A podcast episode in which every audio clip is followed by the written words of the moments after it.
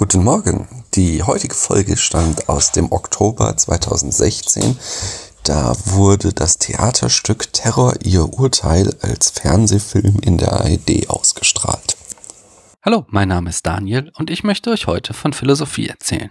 Genauer gesagt möchte ich heute eine Pause in meiner Platon-Reihe einlegen und mit euch über Ethik sprechen. Und zwar wurde in der ARD am 17.10.2016 das Fernsehspiel Terror, ihr Urteil aufgeführt. Und wenn schon Millionen Menschen sich den Kopf über Ethik zerbrechen, möchte ich mir die Chance nicht entgehen lassen, meine 5 Cent in den Hut zu werfen. Das Setting des Fernsehspiels war folgendes. Ein Selbstmordattentäter hat ein Flugzeug entführt und droht es auf ein Fußballstadion stürzen zu lassen.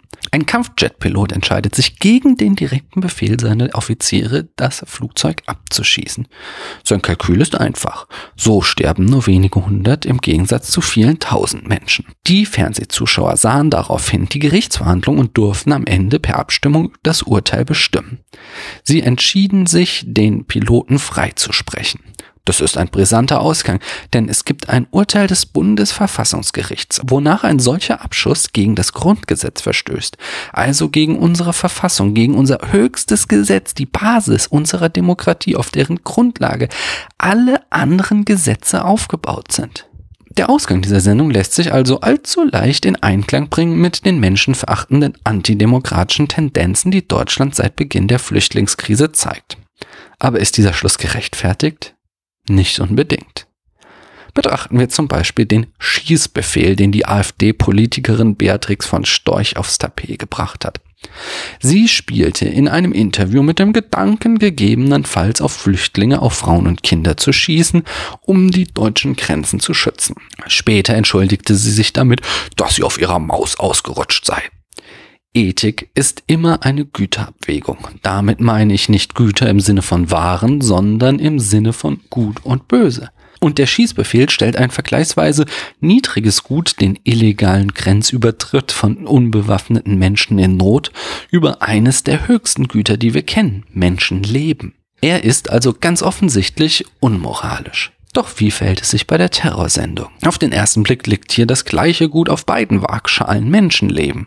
Von unmoralisch kann ja also keine Rede sein. Im Gegenteil ist es doch höchst moralisch, sich für die Seite zu entscheiden, auf der mehr Leben liegen, oder? Wie konnte das Bundesverfassungsgericht dann urteilen, dass es sich hierbei um einen Bruch des Grundgesetzes handelt? Der Grund ist folgender.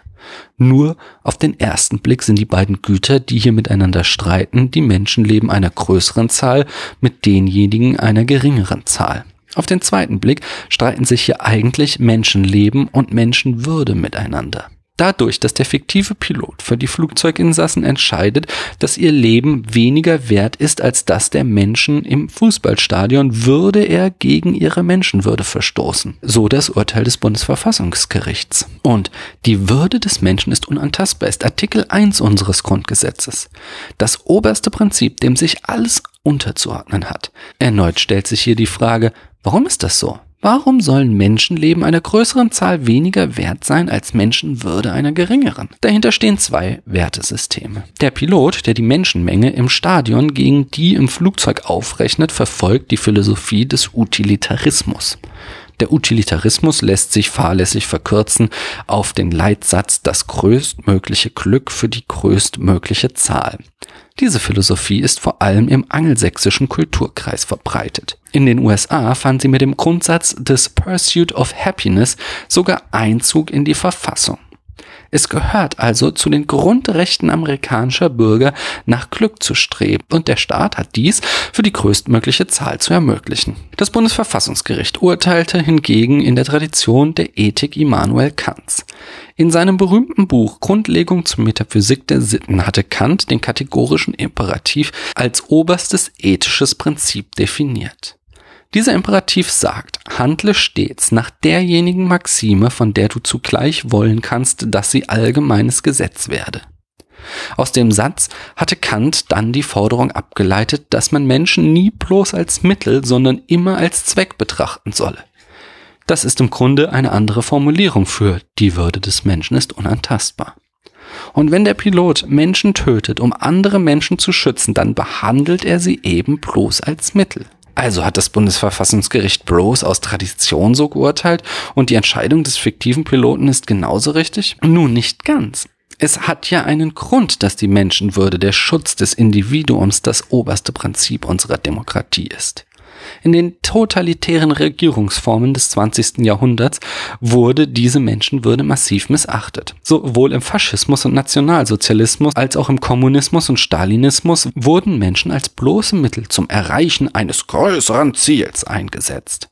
Unsere Staatsform ist eine direkte Antwort, eine Gegenbewegung gegen diese totalitären Denkweisen. Denn sie haben viel Leid verursacht. Daher haben wir einen sehr guten Grund, die Menschenwürde weniger, sogar höher zu stellen als das Leben vieler. Also zeigt die Fernsehsendung doch, dass der Mob keine Ahnung hat und undemokratische Entscheidungen fällt? Nein, so einfach ist es auch nicht. Und darin besteht auch genau der Unterschied zum kulturellen Tiefpunkt des erwähnten Schießbefehls. Hier haben wir es mit einem Dilemma zu tun, mit einer Entscheidung, bei der es kein einfaches richtig oder falsch gibt. Mein kleines Philosophiewörterbuch definiert ein solches Dilemma, wie wir es hier vor uns haben, als Situation, in der man zwischen zwei Handlungsweisen wählen muss, die beide negative Konsequenzen haben. Das Besondere an ethischen Dilemmata ist, dass dadurch, dass es keine einfache Entscheidungen gibt, die Auseinandersetzung mit ihnen der eigentliche Gewinn ist. Ethik ist mehr als ein fester Satz von Geboten. Sie lebt von der ständigen Beschäftigung mit unseren Werten.